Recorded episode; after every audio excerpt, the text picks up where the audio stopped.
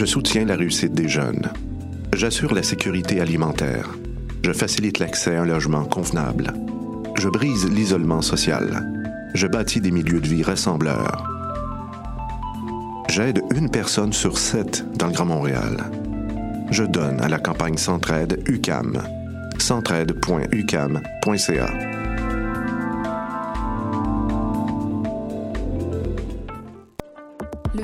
Du Nouveau Cinéma de Montréal vous offre pendant 11 jours plus de 350 courts et longs métrages de créateurs québécois, canadiens et internationaux. Profitez aussi de nombreuses installations en réalité virtuelle, de performances et expériences interactives, de 5 à 7 ainsi que de soirées et conférences. Ne manquez pas la 46e édition du Festival du Nouveau Cinéma du mercredi 4 au dimanche 15 octobre 2017.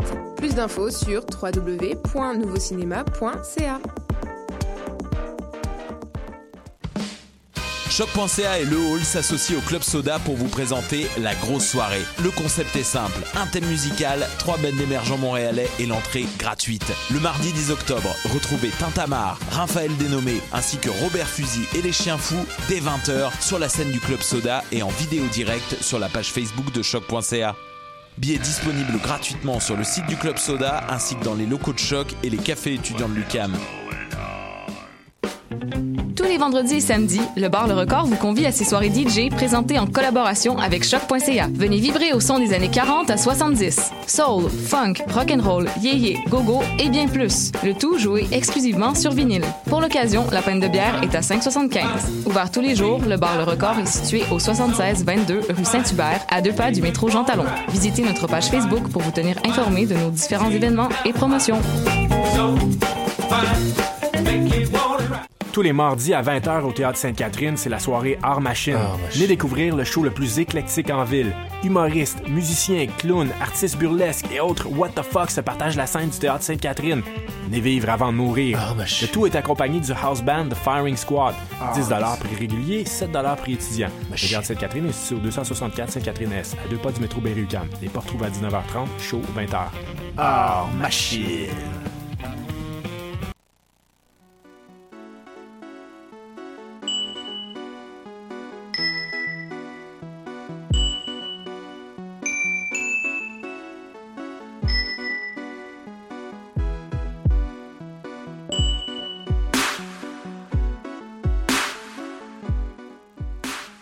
Sans dentelle, émission du 10 octobre 2017.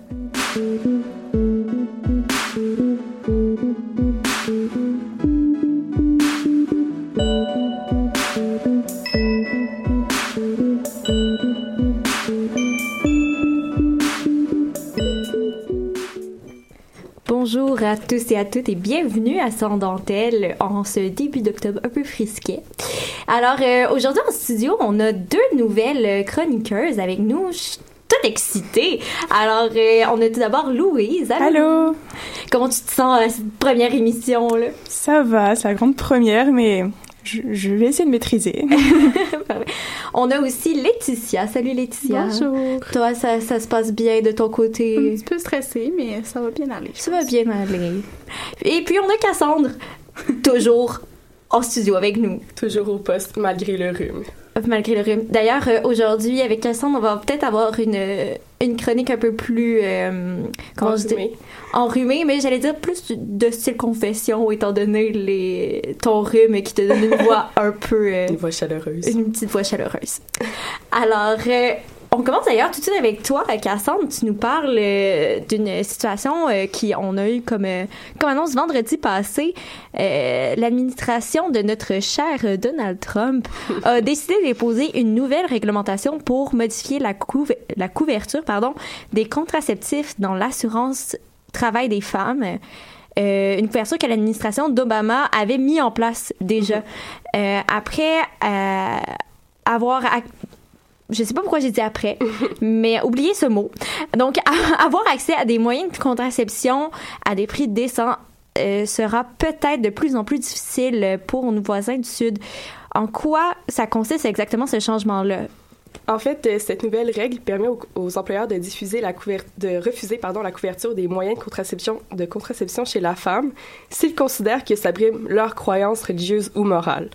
Fait en gros, si ton employeur dit que ça brime sa propre liberté de religion à lui, pour X raisons, il peut refuser que tes contraceptifs soient inclus dans la couverture de tes assurances. Donc, tous les employés qui travaillent pour lui, ou pour elle, ça peut être une employée, euh, une, une employeur féminine, euh, doivent payer le plein prix de leur, de leur moyen de contraception, ce qui peut être vraiment inconcevable pour certaines femmes qui n'ont pas les moyens financiers de se permettre ça, qui doivent choisir entre payer leur loyer ou payer leur, leur mettons, leur pilule contraceptive. C'est quand même cher, là, je veux le dire. S'il y a des femmes qui n'ont pas l'argent pour se payer mm-hmm. des moyens de contraception, ça veut dire qu'il y a un impact financier pour mm-hmm. les employeurs. Donc, les employeurs pourraient se servir de cette raison-là pour justement éviter de débourser des frais. Ben, il pourrait juste dire ah ça va à l'encontre de mes, de mes valeurs religieuses, fait que je vais refuser de, de l'inclure dans ma, dans ma couverture d'assurance.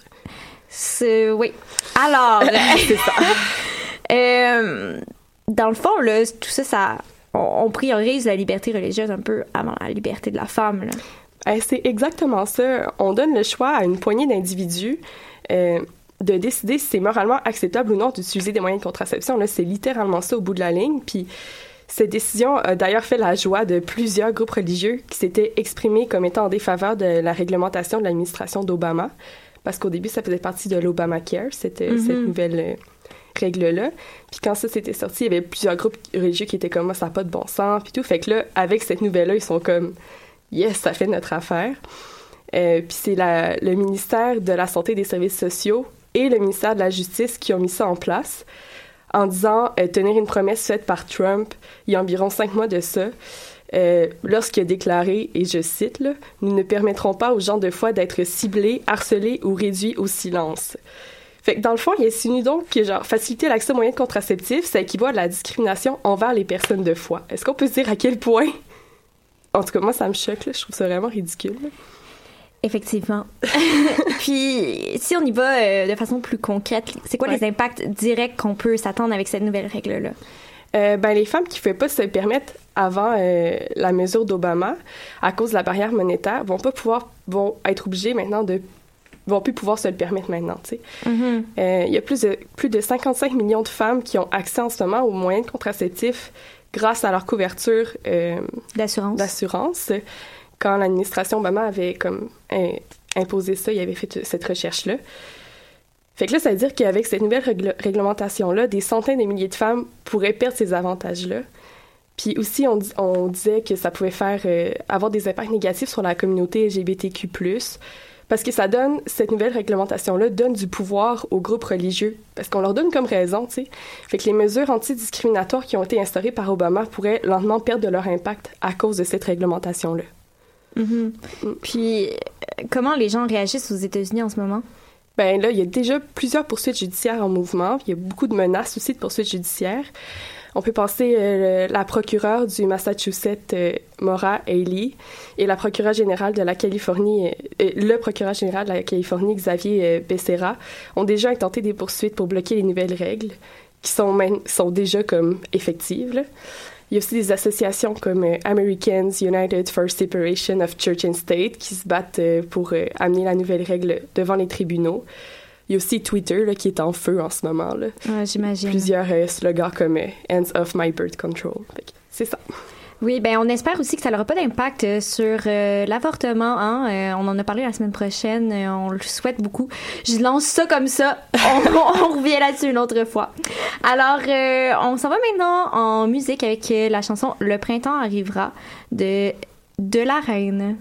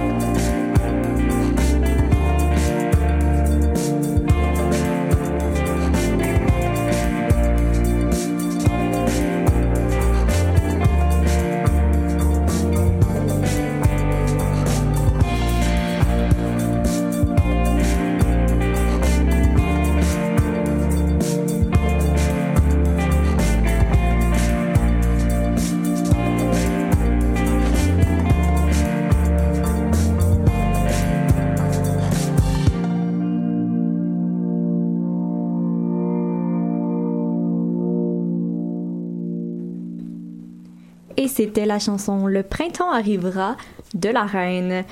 Et maintenant, euh, on revient un peu avec notre sujet de la semaine passée et non de la semaine prochaine, comme je l'ai dit tout à l'heure. Donc, on revient un peu euh, sur le, sujet de la semaine passée avec euh, Florence, où est-ce qu'on avait parlé de genre à l'école primaire, des stéréotypes à l'enfance. Et en fait, on a su que Élise Morfin, une blogueuse et une éditrice, a conçu des dépliants qui permettait d'illustrer euh, et de rendre accessible à tous euh, et de comprendre pourquoi il faut combattre les stéréotypes de genre. Et Louise, tu es là pour nous en parler, pour nous expliquer un peu c'est quoi ce concept-là. Alors en fait, son concept, il est très simple. Euh, elle reprend des réflexions sexistes récurrentes et elle les accole d'une série de photos de personnalités connues qui contrecarrent en fait les stéréotypes. Donc, par exemple, on voit l'actrice et mannequin Grace Jones qui nous montre que les filles peuvent aimer les garçons et les filles. Euh, ou alors par exemple les joueurs du stade français de rugby avec leur maillot rose, donc euh, qui prouvent que euh, les garçons peuvent aimer le rose en opposition avec leur sport hyper viril. Mhm. Et donc, en fait, elle a fait ça parce que bah, son fils, qui a l'habitude de porter du vernis, avait subi des moqueries. Et donc, maintenant, comme il était très petit et qu'il pouvait pas y répondre, bah, il peut sortir un dépliant d'autodéfense et sensibiliser son entourage et ses moqueurs, on peut dire. Mhm.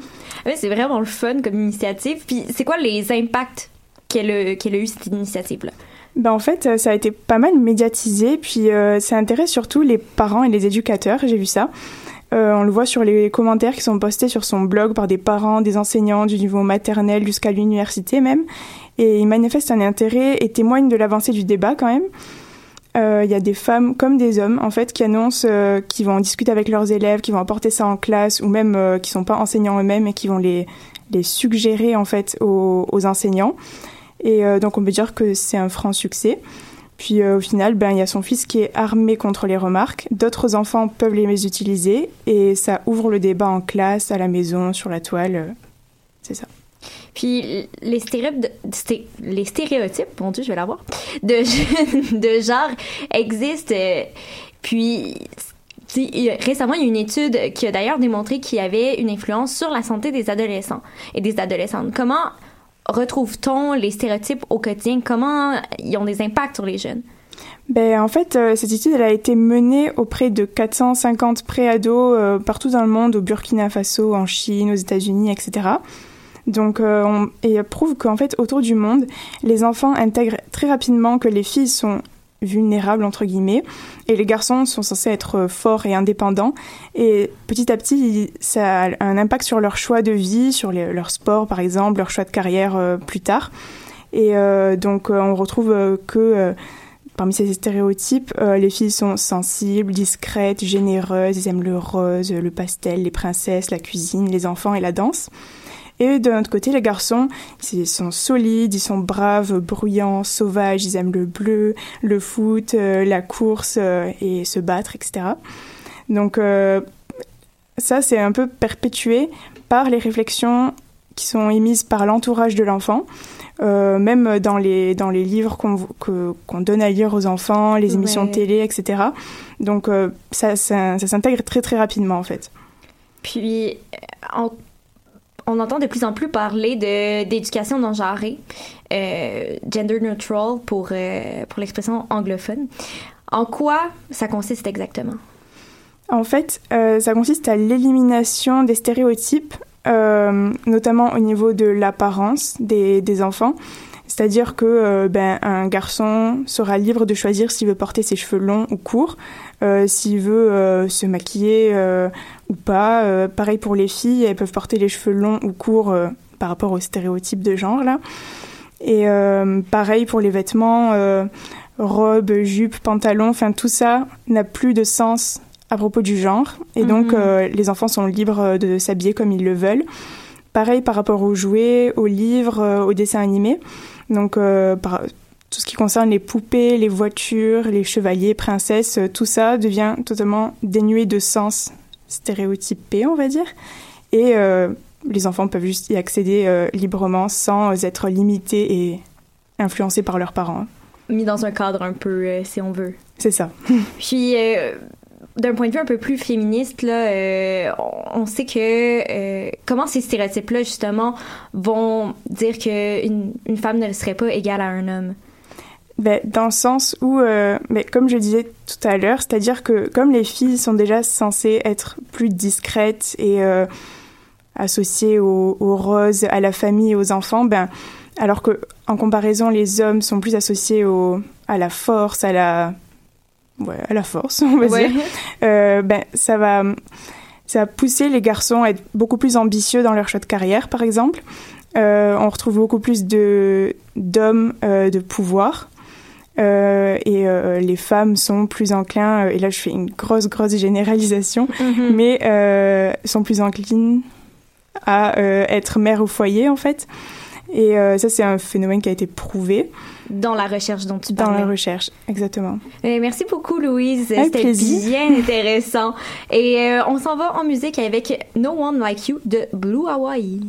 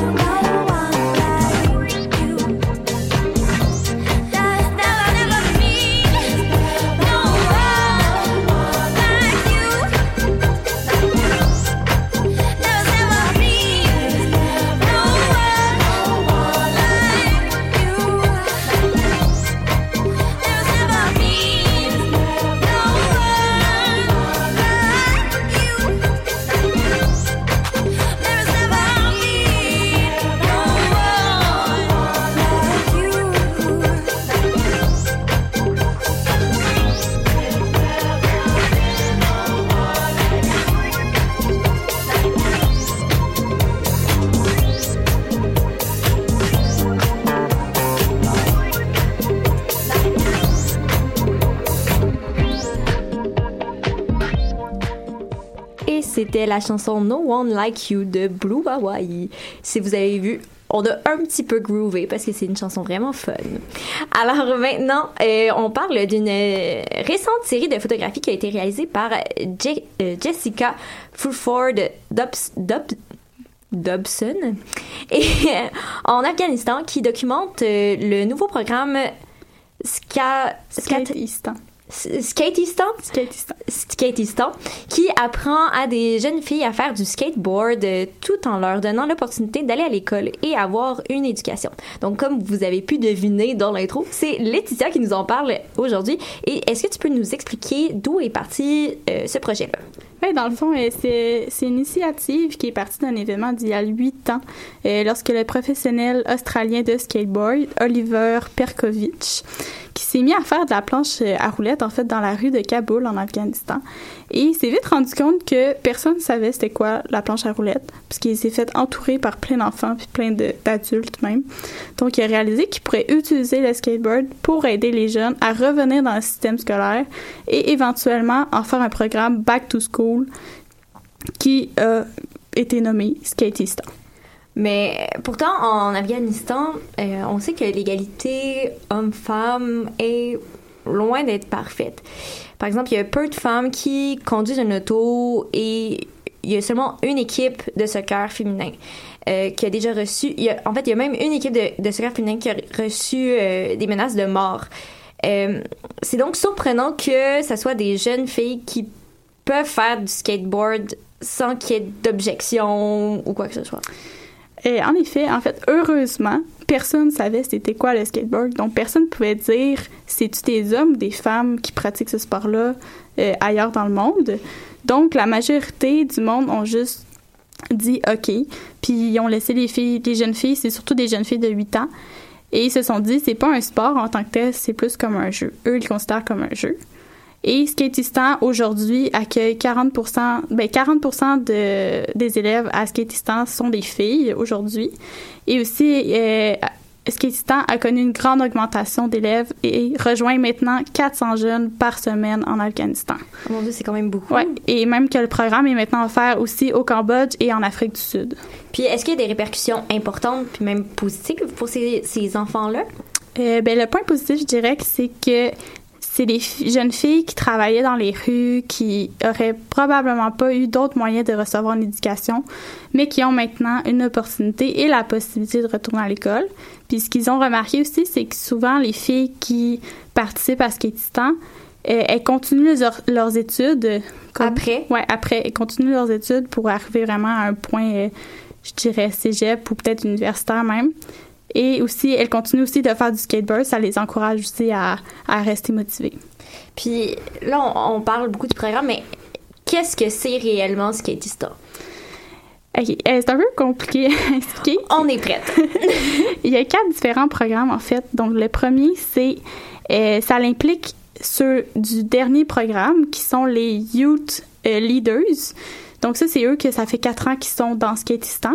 Puis eux, ils s'en vont, ils prennent leur skateboard, ils s'en vont dans les rues, puis tout. Puis ils vont quand même, ils vont rejoindre, en fait, les, des nouveaux jeunes pour avoir comme des recrues dans Skateistan. Ça s'appelle le Outreach. Et après ça, le deuxième programme, c'est le Skate and Create. Excusez, les noms sont en anglais parce que c'est c'est en anglais. Donc euh, ça, ça consiste en une heure en classe et une heure à faire du skateboard par jour. Donc les élèves, euh, ils apprennent à travers l'art, en fait, euh, des sujets importants comme la nutrition et l'environnement. Et ensuite, le dernier, c'est le programme Back to School qui donne l'opportunité aux jeunes de poursuivre normalement leurs études dans une école publique. Et dans le fond, le dernier programme, c'est pour ceux et celles qui désirent contribuer à Skateistan. Ça, c'est les youth leaders. C'est eux qui deviennent euh, comme un peu les, les assistants des éducateurs en classe. Mhm. Ils, ils vont dans les skateparks puis ils guident les nouveaux. Euh, J'ai oublié de dire que Skateistan se concentre sur les enfants de 5 à 17 ans avec des handicaps ou provenant des familles à faible revenu. Et un autre aspect intéressant de Skateistan, c'est que les, les classes, en fait, sont séparées par sexe. OK. Donc, il y a des filles avec les filles, puis les gars avec les gars. OK. Donc, oui, encore une idée de séparation des sexes qui est pas très euh, bon. Mais il y a aussi l'idée de soutien entre le même sexe. Donc, c'est les femmes qui, aiment les- qui aident les femmes et les hommes qui aident les femmes. Les hommes, ouais. Puis, euh, où est-ce qu'on peut retrouver les photos de, de Jessica euh, Dobson? Euh, les photos prises par Jessica sont présentement exposées dans une galerie à Londres et elles sont même publiées dans un livre Skate Girls of Kabul qui est maintenant disponible en achat sur Internet. Ben, merci beaucoup, Laetitia. C'était bien intéressant. Merci à vous toutes. Euh, C'était bien intéressant, vos chroniques. Euh, On espère faire un grand changement dans le monde, petit à petit, avec euh, ces chroniques-là et vous avoir mieux informé. Alors, on se retrouve la semaine prochaine pour d'autres chroniques.